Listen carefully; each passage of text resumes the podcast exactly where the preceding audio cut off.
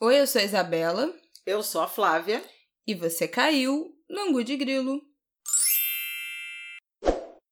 Oi, gente, boa terça-feira para vocês. Episódio 60 do Angu de Grilo no ar. Tem noção, Flávia Oliveira?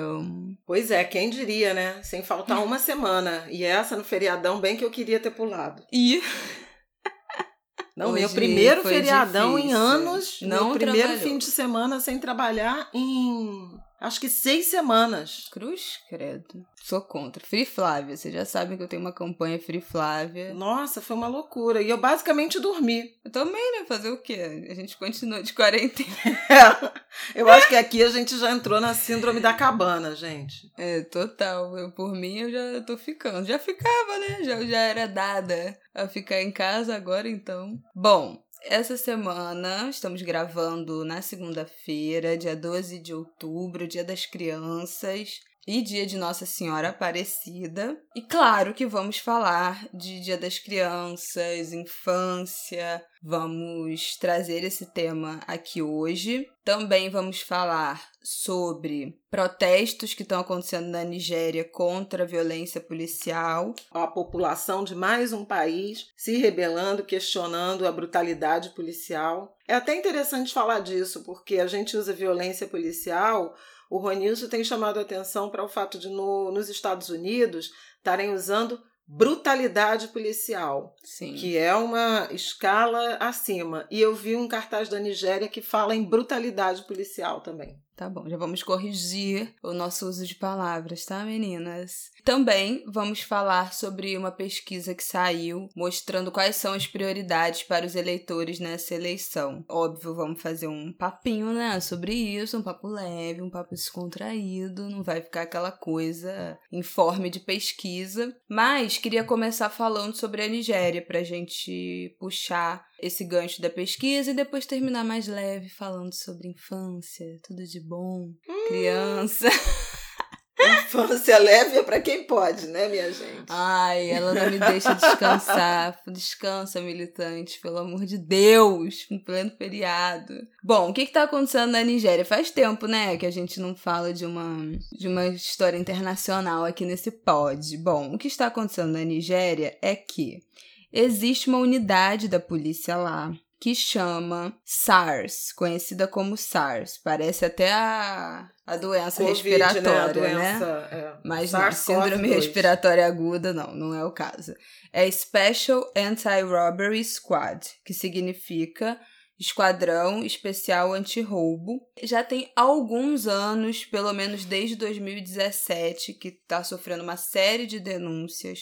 Esse esquadrão agir com violência, tortura, morte, assassinato, agressão, né, principalmente a jovens negros, caso. Essa unidade policial já está sendo criticada há muito tempo, nos últimos anos. Ela é de 92, né? Sim, o governo já tinha prometido várias vezes que faria uma reforma que nunca aconteceu, que foi sendo procrastinada. E essa hashtag End SARS, né, termine, acabe com a SARS, já rola na Nigéria há muito tempo. No último dia 3 de outubro, viralizou uma história de um garoto sendo morto por alguns policiais dessa unidade policial anti-roubo em Lagos, na Nigéria. E aí, de novo, essa hashtag voltou muito forte no Twitter. A Anistia Internacional da Nigéria já tinha soltado um relatório de uma investigação em junho desse ano, acusando os policiais de usarem tortura e outros tratamentos para executar, punir e extrair informações de suspeitos. É um documento que fala de 82 casos que teriam acontecido entre janeiro de 2017 e maio de 2020. E a anistia fala que esse grupo eh, tinha como alvo homens entre 17 e 30 anos. Então, essa juventude que a gente tanto trata aqui homens com dreadlock, calça rasgada, tatuagem, carros é, personalizados, gadgets, né, tipo celular, eletrônicos caros, que eram frequentemente alvos de parada policial, de revista e tal, que escalavam para violência. Já tinham sido prometidas várias reformas que nunca aconteceram, e com esse último caso que emergiu no início de outubro, começaram uma onda de protestos na Nigéria na, na última semana, nos últimos 10 dias, que já levaram à morte uma pessoa, e a polícia diz que um policial também foi morto. Mas um homem foi morto porque, segundo os manifestantes, policiais abriram fogo com arma de fogo mesmo,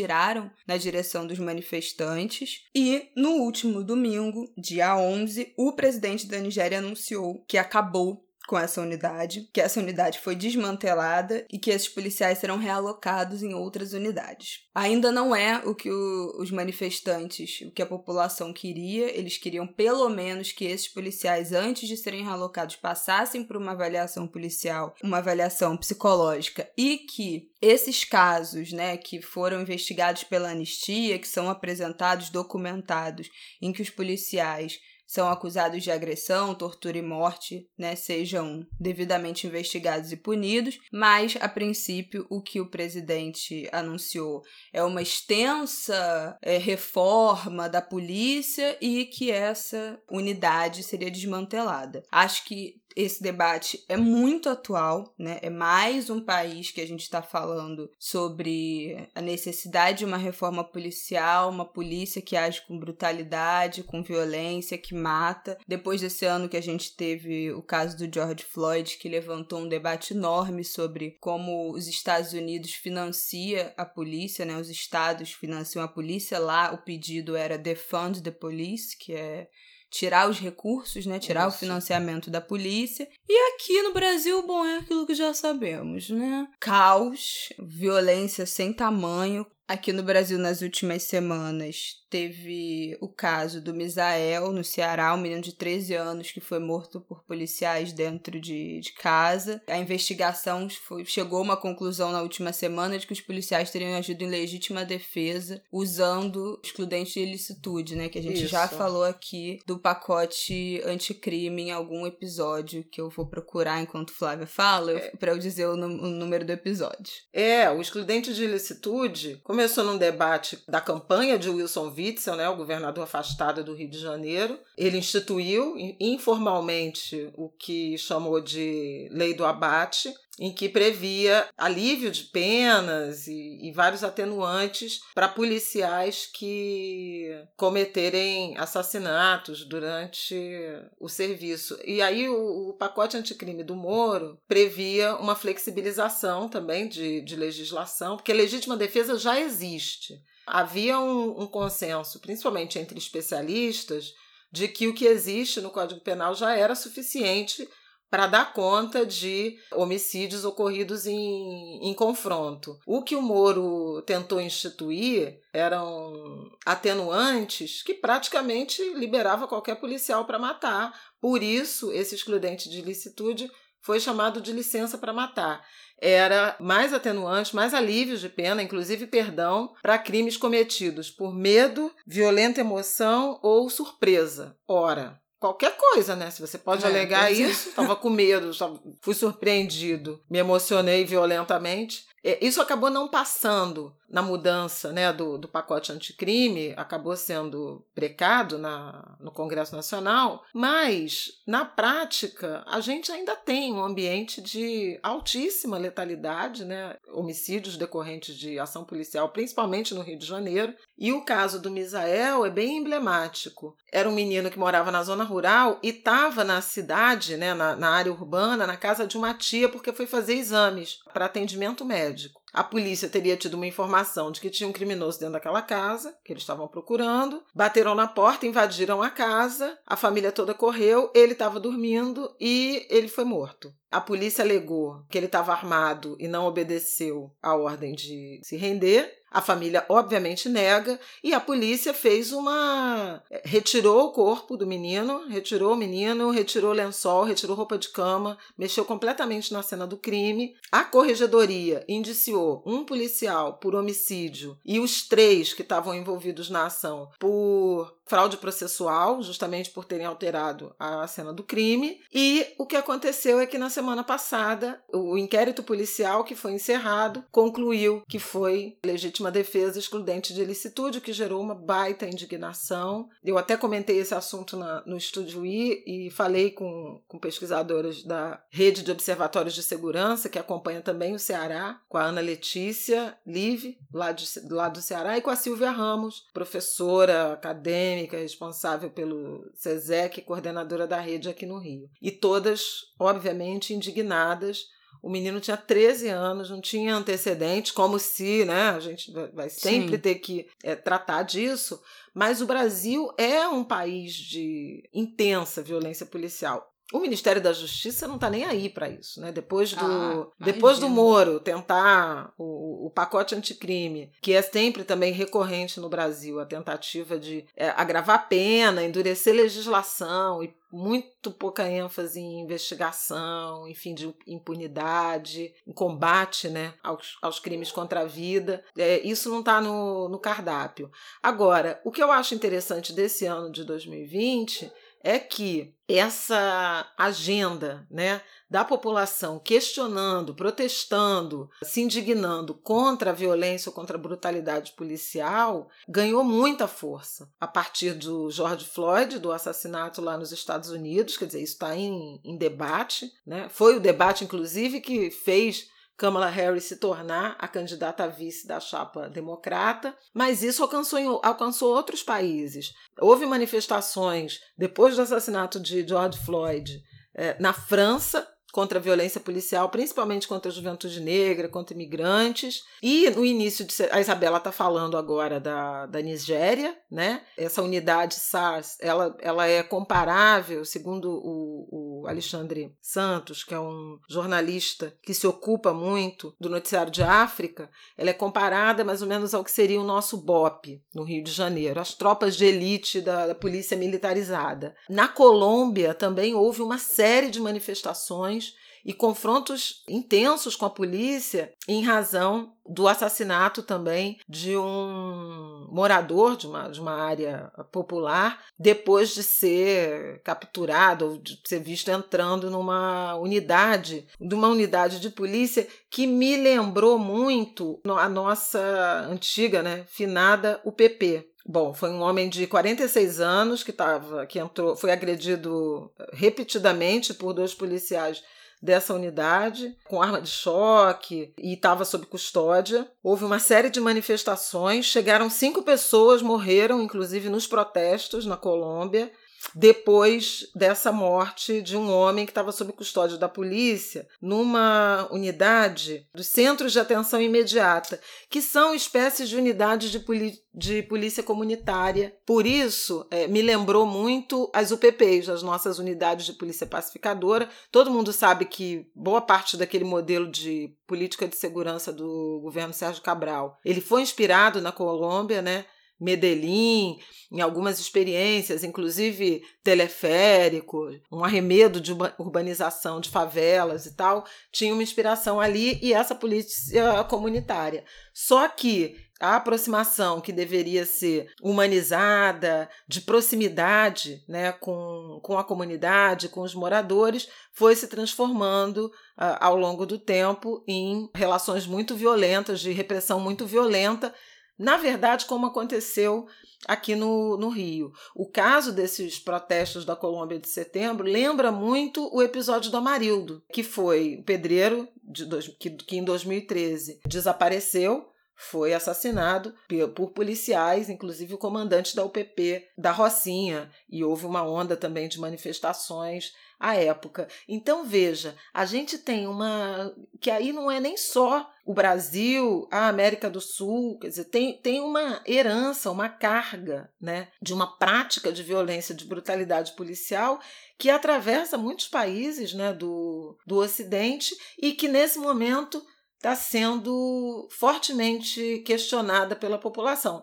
Vamos ver no que dá. E, inclusive, recentemente, o governador Cláudio Castro trocou o secretário de Polícia Civil, o delegado que assumiu, Arlan que falou em tanque, em favela, tanque de guerra, olha, um debate que volta quase três décadas, sabe? É muito cansativo. E indo nessa onda aí da segurança, importante a gente dizer que isso é inegavelmente uma pauta das eleições. Por mais que aqui no Brasil as polícias sejam dos governos estaduais, e as eleições municipais não tenham necessariamente a ver com isso, né? Porque não as prefeituras não decidem, não operam, não mandam na, nas polícias estaduais, a sensação de segurança é importante para a cidade e isso está ligado a muitos fatores, né? Não só na atuação da polícia, mas também nas guardas municipais. Em alguns estados, em algumas cidades, também são muito brutais, principalmente com trabalhadores informais, ambulantes, camelôs. Tem uma, uma resposta ao trabalho que não é legalizado, que é muito violenta. E tem outras formas de estabelecer sensação de segurança. Quando a gente pensa em mulheres, né? Mulheres com medo de andar na rua, um lugar mal iluminado. Vira e mexe nos debates, algum candidato fala disso, né? De que o problema do, da segurança das mulheres se resolve com iluminação. A gente sabe que não é verdade, mas a gente sabe que isso é um fator de uma sensação de segurança. Você ter as áreas mais ocupadas também, né? Ter áreas de lazer em que tenham que tenha gente, uma praça que é uma praça abandonada, que é reformada, que atrai, que tem quiosque, que tem vendedor, que tem uma quadra que tem sempre gente jogando jogando, um parquinho com criança brincando, com idoso conversando, isso atrai uma, uma sensação também de segurança de que você não está sozinho passando num terreno baldio, você está com outras pessoas ali. Então tem muitas formas de o governo, os governos municipais implementarem políticas públicas que não tenham necessariamente a ver com a agenda de segurança pública, mas que com consequência acabam trazendo uma sensação de segurança muito maior para as pessoas que, que, enfim, frequentam, passam por esses bairros, essas ruas e essas praças. Tem uma pesquisa do Ibope, a gente vai deixar o link aqui na descrição do episódio, que questiona... É, são as pesquisas eleitorais do Ibope. A primeira leva que teve Rio, São Paulo, Belo Horizonte. Foi o que a gente falou aqui. É, exatamente. É, ela mediu também quais são as prioridades dos eleitores. Uma lista de 20 problemas, né, potenciais problemas de cidade, as pessoas eram convidadas a mencionar os três principais. De que, que na sua opinião, a população da sua cidade está enfrentando, quais são os três maiores problemas. A gente, eu estou aqui com a Berta do Rio no Rio, a principal foi saúde. 74% das pessoas responderam que saúde é o principal ou um dos três principais problemas que a cidade está enfrentando. Em segundo lugar, veio educação. E em terceiro lugar, veio segurança pública. Logo depois vem corrupção, transporte coletivo e aí vai eh, espalhando e diminuindo os dados.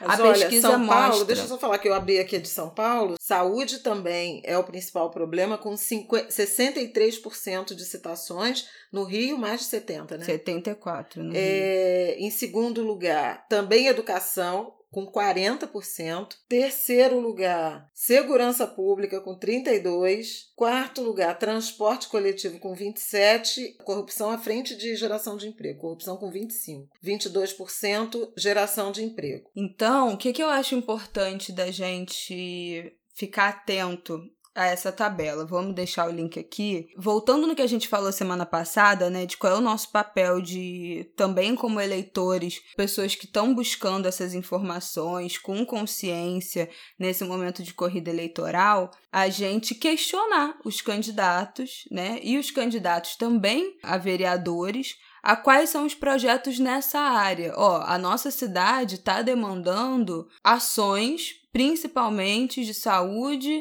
de educação e de segurança. O que que tem dentro dos seus projetos para lidar com isso?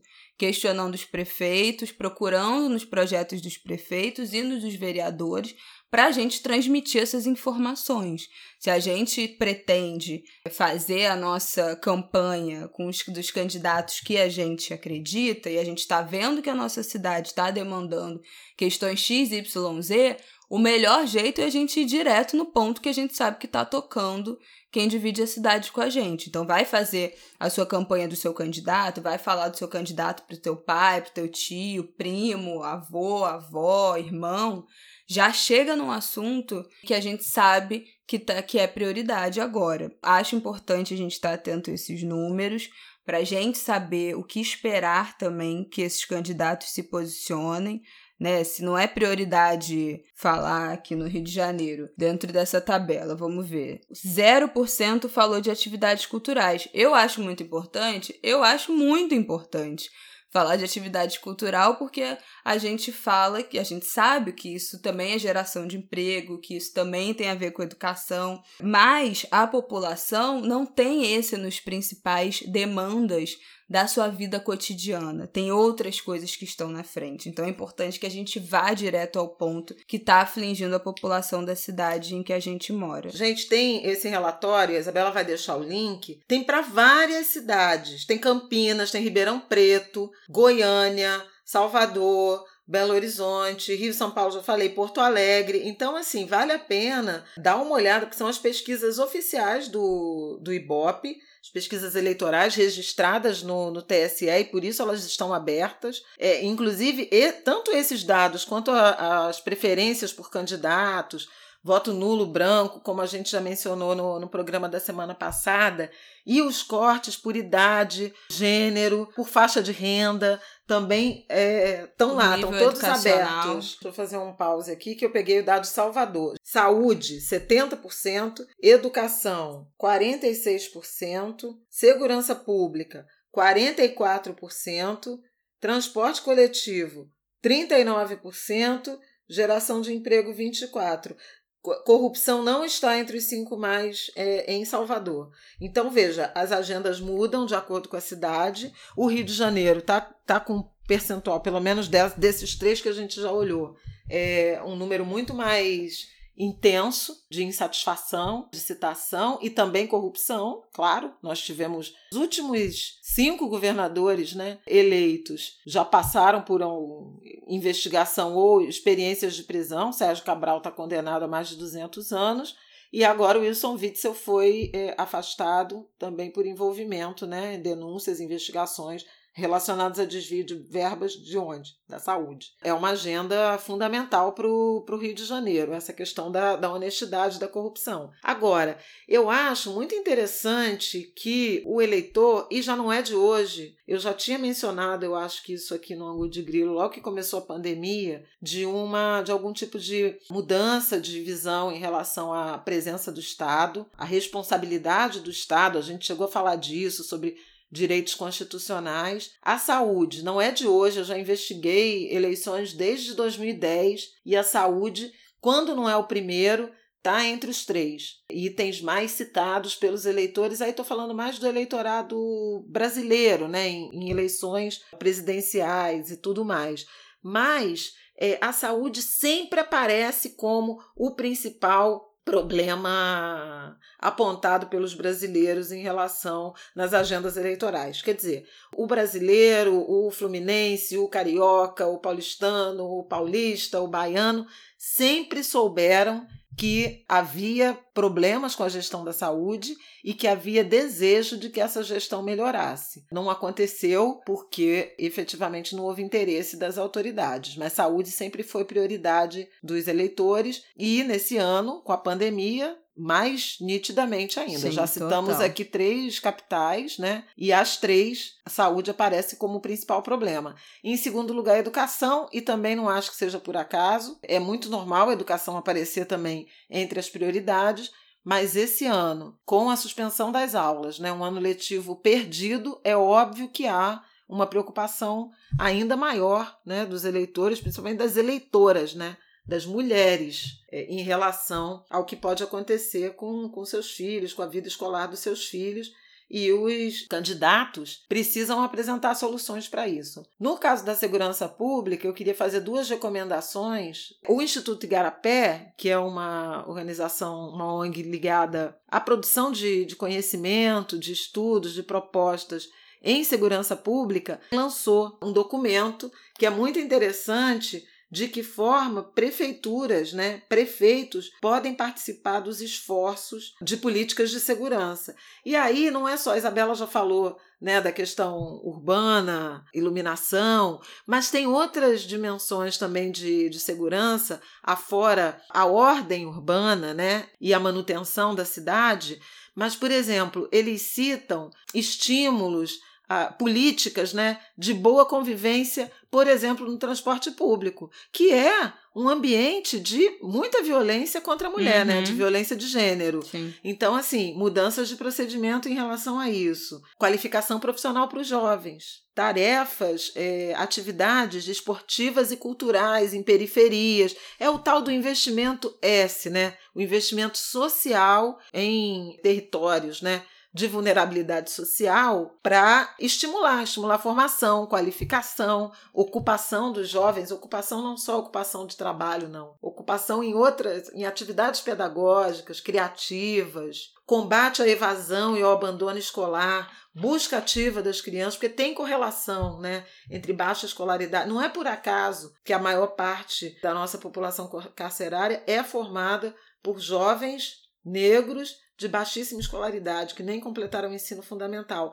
Há correlação entre evasão escolar, abandono, defasagem seriedade e, eventualmente, a entrada no mundo do crime. Então, prefeitos que têm como atribuição principal o ensino fundamental, a educação infantil, têm um papel importantíssimo, que não é o papel que só a polícia desempenha né, no caso brasileiro. Deixa eu achar aqui, mas aí a Isabela também vai botar o documento. É a Agenda Cidades Seguras do Instituto Igarapé. É uma publicação de, sei lá, umas 20 páginas que tem ali como é que os prefeitos e vereadores podem participar de uma agenda de combate à, à violência.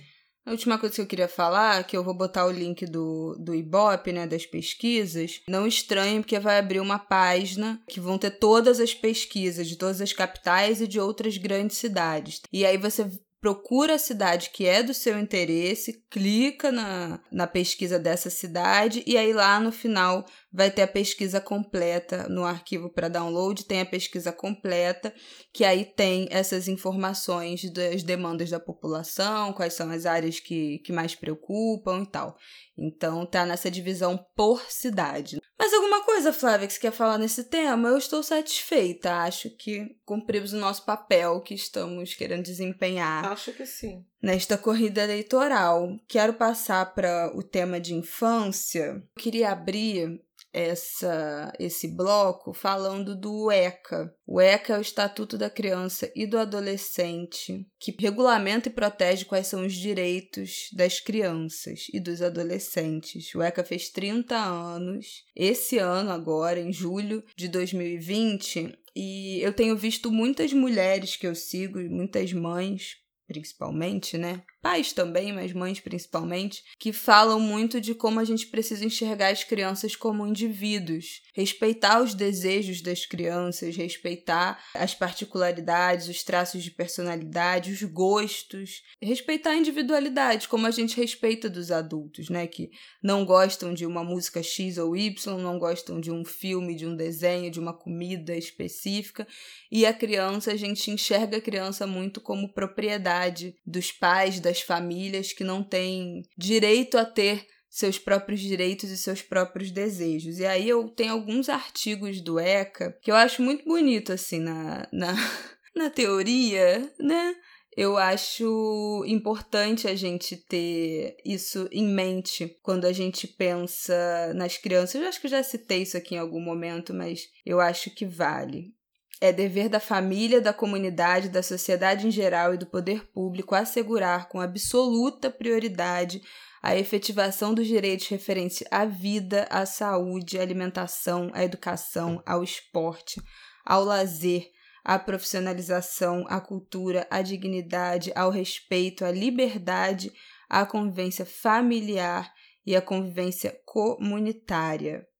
Nenhuma criança ou adolescente será objeto de qualquer forma de negligência, discriminação, exploração, violência, crueldade e opressão, punido na forma da lei qualquer atentado por ação ou omissão aos seus direitos fundamentais. Aí o artigo 15 fala: a criança e o adolescente têm direito à liberdade, ao respeito e à dignidade como pessoas humanas em processo de desenvolvimento e como sujeitos de direitos civis, humanos e sociais garantidos na Constituição e nas leis. O direito à liberdade compreende os seguintes aspectos: ir e vir e estar nos logradouros públicos e espaços comunitários, opinião e expressão, crença e culto religioso, brincar, praticar esportes e divertir-se, participar da vida familiar e comunitária, participar da vida política, buscar refúgio, auxílio e orientação. Então, o que, que eu gosto muito, assim, é, eu acho, eu, eu gosto muito de ler o, o que diz o ECA. Eles falam, enfim, regulamentam muitas coisas depois né, sobre guarda, tutela, medida socioeducativa, vai. O negócio vai ao infinito e além. Mas esse início eu acho muito bonito, é, na teoria, como protege as crianças do, de viverem na a infância. Né? Eu acho muito incrível que tenha aqui o direito à liberdade também incute o direito de brincar participar de esporte, se divertir, né? Participar da vida política. O que, que é uma criança participar da vida política, né? A gente não costuma pensar muito nisso. É, a gente vive num país em que trabalho infantil ainda acontece muito forte, né? Nessa época de pandemia, com o aumento da pobreza, todo mundo deve ter visto a quantidade de criança na rua vendendo bala, vendendo coisa com os pais, pedindo dinheiro, pedindo alimento, como a infância ainda é sonegada às crianças do Brasil e de vários lugares do mundo, mas eu acho importante a gente ter em mente que criança tem direito a brincar, tem direito à educação, tem direito a ser protegido, à saúde, tem direito a ter seus próprios desejos e que criança tem direito a ser livre. Tem uma coisa que meu pai falou uma vez. que eu nunca me esqueço. Que a minha irmã, que estava de férias, e queria brincar, não sei o que, não queria horário para brincar. E o meu pai, não, ela está de férias, é, é, é, um direito, a liberdade é um direito inalienável, que ela tinha direito de brincar a hora que ela quisesse, não ter hora para almoçar e para fazer as coisas, porque ela estava de férias, e férias era o momento da criança sair da rotina e que a liberdade era um direito inalienável. Então é isso que eu queria dizer, começando esse assunto. Mandar um beijo. Já vi que sou eu que vou ter que dar limite todos. pro meu neto, né? Até parece que eu sou uma pessoa rígida. Mas eu acho importante a gente trazer esse debate da criança como indivíduo, que é digna de ser respeitada como indivíduo e não ser tratada como propriedade, como posse dos pais. Flávia, fala. Sobre infância? Sobre o que você quiser. Não, eu queria é, até trazer, porque como você falou, em várias, várias dimensões, né? Inclusive liberdade, mas eu acho que o direito à educação que está comprometido, né? Especialmente nesse ano, eu acho que a gente precisa se preocupar muito com isso, com o que vai acontecer com tá as crianças. É, mas assim, é porque realmente, gente, isso tem que ser uma agenda, né? A gente tem discutido mais, sei lá o que, gente na praia do que criança na escola. Loucura. E acho que é, é importante é, cobrar, exigir compromissos. Eu, eu, li algumas entrevistas já dos candidatos à prefeitura aqui do Rio, por exemplo. E eles falam como se fossem pensar a educação a partir do ano que vem se assumirem, entendeu? E eu acho que eles têm que estar completamente envolvidos, e todos os candidatos, e os candidatos a vereador também, no que está acontecendo agora, sabe? Para chamar a atenção dos eleitores. Qual é a proposta? Qual é a proposta do seu prefeito, do prefeito da sua cidade, para a escola pública nesse resto de ano de 2020 e o limiar de 2021, porque até o outro tomar pé tem que ter alguma coisa já uhum. caminhando. Então, assim, eu acho que é importantíssimo a gente tomar as rédeas, né?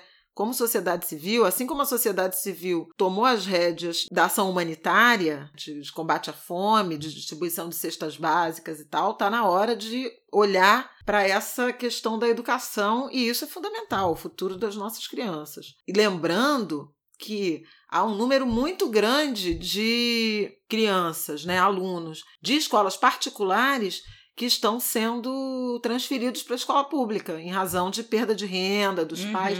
Em São Paulo, o último número era de 13 mil alunos de escola da rede privada, na, na capital, né? São Paulo, capital, da rede privada para a rede pública. E eu lembro que no Rio de Janeiro, naqueles anos de recessão, 15, 16, 16, 17, 18, quase 50 mil crianças saíram da rede particular para a rede municipal da, da capital. Tem uma, uma necessidade imensa de ser debatido, especialmente porque a gente sabe que depois da pandemia, ou enquanto durar esse ambiente aí de, de crise sanitária, as turmas vão ter que ser menores, então, Sim. como é que vai ser isso? Como é que vai ser a distribuição dessas turmas? Como é que vai ser a adaptação dessas é, crianças que chegam? Né? Num, né? Chega no meio do ano, num negócio online. Como é que é isso? Então, né? assim, Como é que faz? É, eu acho muito importante a gente botar assim, no topo da, da lista o direito à educação.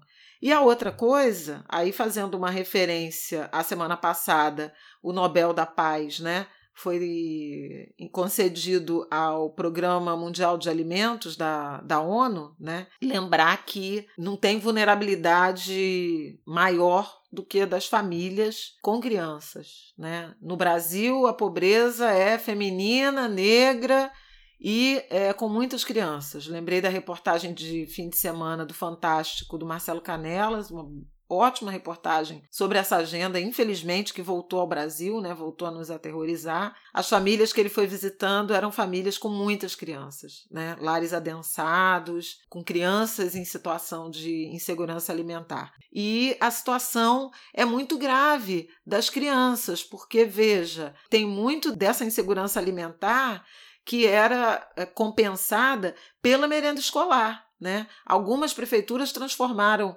essa merenda escolar num, num vale, num voucher, na distribuição de cesta básica, mas ninguém tem certeza de que isso está chegando efetivamente a todas as crianças, de que isso foi implementado em todas as escolas, né?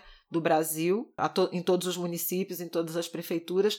Então, é absolutamente fundamental que a gente tenha política pública e debata, né? Educação, saúde, assistência social na direção de combater a extrema pobreza e a fome da nossa população. O Brasil que montou uma, um arcabouço de política social que foi capaz de até 2013, né, praticamente erradicar a fome do Brasil, está de volta a essa triste condição, né, que ganhou muita visibilidade no planeta em razão do, do prêmio Nobel, mas a gente precisa se ocupar também como sociedade civil. E essa é uma questão fundamental: alimentos e escola para as nossas crianças. Eu falo, a gente vai falar uma coisa leve no final sobre o Dia das Crianças uma mensagem de leveza no fim do episódio. Vocês veem, né, que a Flávia Oliveira não deixa os garotos brincar, não deixa eu me divertir aqui nesse podcast. É só bota o capacete que lá vem pedrada. Não, gente, mas eu acho que é importante a gente trazer essa reflexão. Agora, tudo bem, quer falar só de e? só alegria? Podemos. Eu, eu tive, fiz muita festa, festejei muito. Fui criada tempos que também não voltam, né? Eu fui criada no subúrbio, na rua, né? A gente ficava o dia inteiro na rua. Eu lembro de um amigo meu falando que voltava para casa, né? As crianças voltavam para casa quando começava a anoitecer, com a cara completamente suja e aquele uma, uma lista assim que significa que brigou, chorou. Aquela lágrima que limpava a cara suja. Você Socorro. tinha vestígios no corpo de tudo que tinha acontecido. O pé sujo, a canela russa, as unhas cheias de, de sujeira, de terra, o joelho ralado, aquela marca de lágrima. Eu tive essa infância e gostaria muito que meu neto pudesse ter uma infância minimamente parecida com essa sensação de liberdade que se tinha nas cidades. Porém. É, porém vai ficar difícil. Não, porque, né, a gente não mora. É, eu acho que tá cada dia mais difícil. Também, e também faz parte, né, dessa sensação de segurança, mas tá cada dia mais difícil a gente ver em cidade grande, ainda que nos subúrbios as crianças ainda brincando assim na rua. Acho que esse, esse ainda está preservado em alguns territórios da cidade, mas de fato não nos territórios que a gente habita. Acho que vai ser essa vivência de crescer na rua e tal, já é uma coisa que eu não tive na, na, na minha vida. Passei minha infância, a gente morava num condomínio que era grande, que tinha muita criança, mas eu não tinha muito saco. Assim, Isabela sempre foi antissocial. Tinha uma amiga, ou, uma amiga e um amigo no condomínio, mesmo assim, porque eu suava, eu me humilhava chamando as crianças para ir lá brincar lá em casa. Não gostava de nada, cara. Chata pra dedéu. Gente, eu sempre gostei muito. Os adultos sempre foram muito mais interessantes do que criança, entendeu? Eu já era uma e pessoa. gostava de brincar que... sozinha, tinha cima dos brinquedos, chata pra cacete. Não pode falar palavrão nesse podcast. Cacete tá? não é palavrão, não. Ah, porque quando eu era criança você não deixava eu falar. É só é palavrão É, pra adulto, mas que- é pra criança. É claro, todo palavrão é pra adulto. que ideia. Ai, hipocrisia, né, amados? Não é hipocrisia, não, é limite, é educação. A gente sabe a hora, a criança não tem freio. Vai deixar falar palavrão assim. Eu, Aí a mãe deixava eu falar porrada quando eu era criança, porque ela falava que era palavrão. E é. Continua achando. Fazer uma enquete, mas acho que porrada é palavrão.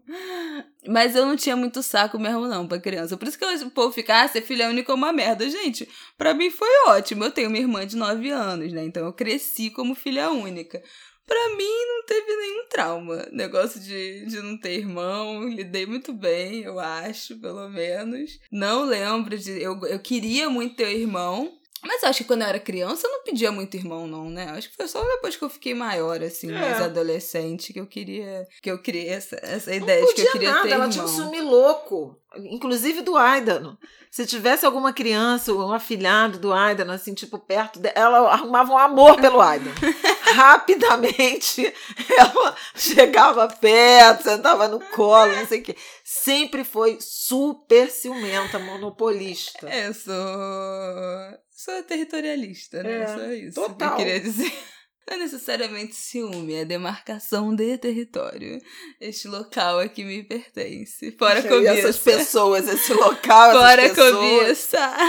Uma outra coisa que eu queria dizer. Tem uma frase que eu gosto muito, eu já escrevi no meu Instagram sobre isso, que é uma- um provérbio africano que fala que é preciso uma aldeia para criar uma criança. E eu acho importante a gente recuperar essa frase, né, hoje, falando de infância, porque a gente tem muito uma imagem de que é o filho dos outros, né? Ah, filho dos outros, não tem nada a ver com isso. Mas tem. Criança vira a nossa. é é- as crianças são que vão virar a nossa sociedade, quem vai governar nosso país, quem vai estar em contato também com os nossos filhos.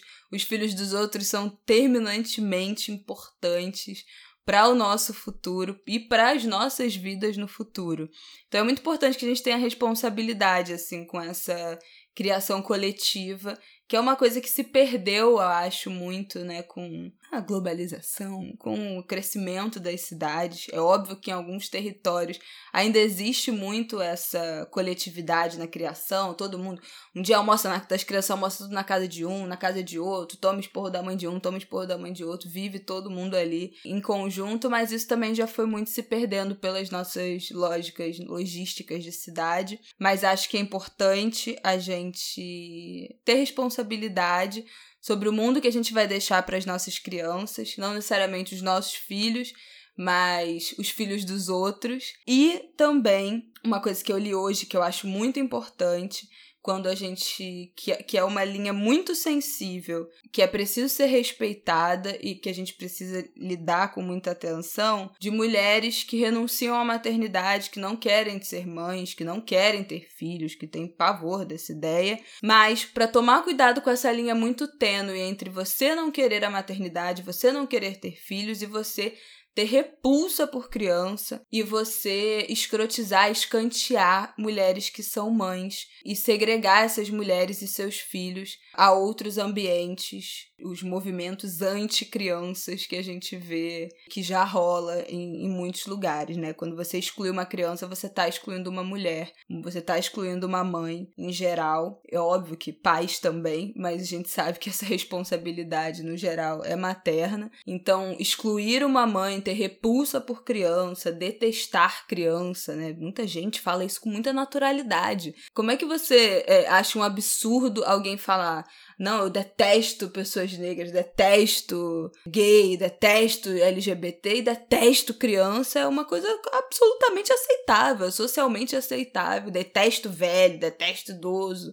É um absurdo, mas detestar criança é algo que é socialmente aceitável. Quando a gente está falando de futuro, de gente, de indivíduo, de um grupo que, que é muito invisibilizado né, nos seus direitos. Então, acho muito importante a gente ter essa responsabilidade, assim, de criação coletiva. Eu lembro, apesar da, das críticas aqui da oposição, eu lembro da minha infância. Eu tenho ótimas lembranças da minha infância, principalmente na casa da minha avó, que morava no subúrbio do Rio, que tinha um quintal enorme com árvores e frutas e pé de chá e plantas. Eu passava o fim de semana lá mexendo em terra e replantando as coisas e plantando troço com a minha avó e e vendo os passarinhos, e bicho, e lagarto. Então, assim, eu fui muito feliz nesse período que minha avó morou nessa casa. Tenho ótimas lembranças de infância com meu primo. E no meu colégio, né, com, com os meus amigos, que muitos são meus amigos até hoje, assim, que eu, que eu virei amiga com 6, 7 anos e até hoje são meus melhores amigos. E tenho ótimas lembranças da minha infância, de muitos privilégios, né, de ser filha única de uma família pequena, mais próxima, muito pequena, né, de dois primos, um tio. Então era muito mimada pela minha família, não é mesmo, Flávia Oliveira? Hum. Que uma criança que teve tudo e, obviamente, traz muito boas lembranças e agora na responsabilidade de criar uma criança, né, gente? Pois é, gente. Cadê o seu? E eu, ano, que ano que vem. Pois é, e ano que vem, que eu já vou ter meu neto aqui para dar presente de Dia da Criança. Vocês podem imaginar, né? Como é que Era um acontecimento isso. lá em casa, Dia da Criança. Isabela ficava me torturando com. Eu lembro de um que foi a casa da Barbie, que eu comprei. Eu pedi até na minha pulseirinha Sando Bonfim no... a casa da Barbie.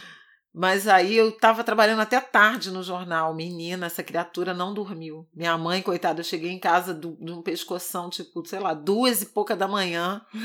Isabela estava acordada esperando a casa da Barbie. Minha mãe já um zumbi, coitada. E essa criatura, ela estava tão excitada porque ela ia ganhar a casa da Barbie que ela não conseguiu dormir. E a gente ficou até quatro, porque aí não só cheguei com a claro, casa da Barbie, como ela brincar, quis abrir né, e brincar e esses presentes, aliás, outra característica aqui da família. Todos inteiríssimos. Outro é dia verdade. ela mandou eu... pra irmã dela, né? Eu mandei uma coisa da Polly pra minha irmã. Com as roupinhas! Com as pecinhas toda na caixa, na ca... porque eu brincava, eu guardava na caixa de novo naquele coisa Sempre de... fui muito cuidadosa, gente. E eu também não fui, não? não? Você aprendeu comigo. Ah, eu, hein? Agora tu vê. Tinha os brinquedinhos de encaixar, a caixa, de neném. A, cada negocinho, aquelas caixonas de plástico que vem com aqueles moldezinhos da roupinha direitinho. Eu brincava, guardava tudo ali, mandei pra minha irmã um negócio perfeito. Até o que tinha o coisa da essa coisa da Polly, tinha uma pista de dança de pilha. Até o negócio tava funcionando até hoje. Eu botei uma pilha nova, funcionou perfeitamente. E no ano passado, no retrasado, porque eu guardei muita coisa pra, nessa de dar pra minha irmã também. E aí depois eu dei algumas coisas para ela e outras, várias eu doei, inclusive essa casa da Barbie. Que eu doei ano passado ou retrasado. Ah, é, alguém até mandou a foto, né? Foi para duas meninas que. Jacari, né? Não, de é, refugiadas. Ah, eu não sei, nossa, acho que elas eram de Angola, refugiadas aqui do Rio. Uma amiga estava arrecadando assim presente para elas de Natal e eu mandei. Outra leva também foi para Cari no ano passado e minha irmã já tem muita muito brinquedo, né? Muita coisa e, e me desfiz. Mas ainda tem umas coisas, tem os bichinhos de pelúcia que tem que são, tem mais significado. E agora vai tudo para o quarto de Quase que eu falo o nome. Quase que eu falo o nome, queridas. Foi por pouco. Mas esse nome tá quase sendo revelado, gente. É que eu esqueço. Eu tenho que fazer um post no meu Instagram. Prometo que eu vou fazer, mas é porque eu realmente esqueço. Tô com tanta coisa, fazer tanta coisa que realmente. Mas enfim, é isso, família. Angulars.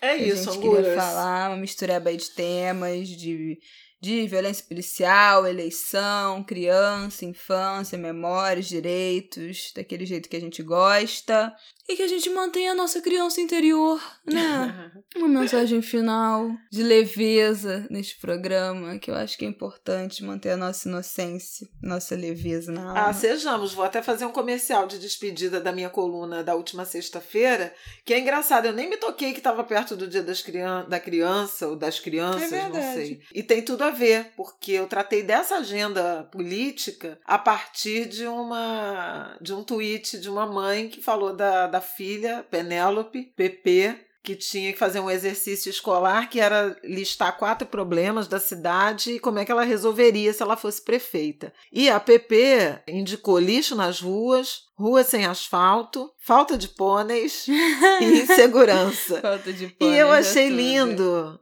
Eu achei lindo falta de pônei, porque é exatamente esse espaço do, do sonho, do lúdico, que a gente está perdendo. Os adultos não têm, a gente tem uma relação cínica com a cidade, né? uma relação de medo, de desconfiança, De é, muito de pragmatismo, né? De descrédito. trabalho, de tarefa. Então, assim, a gente perdeu esse lado lúdico, em, em particular nesse momento aí de pandemia, eu acho também que, que foi, fomos atravessados por isso, em razão do isolamento. Muita gente pensando na própria casa, né? Uhum. E eu achei lindo, então escrevi uma coluna falando desse, desse lado sonhático da PP, para usar uma, uma expressão que a Marina Silva consagrou, sonhático, que é o, é o, é o avesso do pragmático, é o sonhático. Hum. Interessante você citar Nossa, o me falta isso. E aí escrevi sobre esse espaço do lúdico, do sonho, de, de poder ser criança, de a cidade ser um ambiente amigável para criança, mas das agendas que ela citou e que efetivamente existem, né? A falta de calçamento, a qualidade das ruas, a insegurança, e aí até citei tudo que eu falei aqui hoje de agendas eh, cidades seguras e a Casa Fluminense. Enfim, tá lá no meu Instagram. Vou deixar aqui também, né? Vamos deixar aqui no, na sinopse o link para a sua coluna. É isso, gente. Sigam a gente lá no Instagram, Ango de Grilo. Temos atualizado lá com os episódios e fazendo atualizações também dos episódios anteriores, de uma semana para outra, o que que mudou, o que que dá para acrescentar no que a gente falou. E aí tem sido bom manter né, esses temas atualizados que a gente trata aqui. E até semana que vem, não é mesmo, Flávio? Até semana que vem. Segunda-feira tem Prestem mais atenção nos candidatos de vocês. E fica aí com esse esporro, então. Tá? Com esta ordem. Um beijo. Boa semana, gente. Bom fim de semana, da semana que vem. E se cuidem.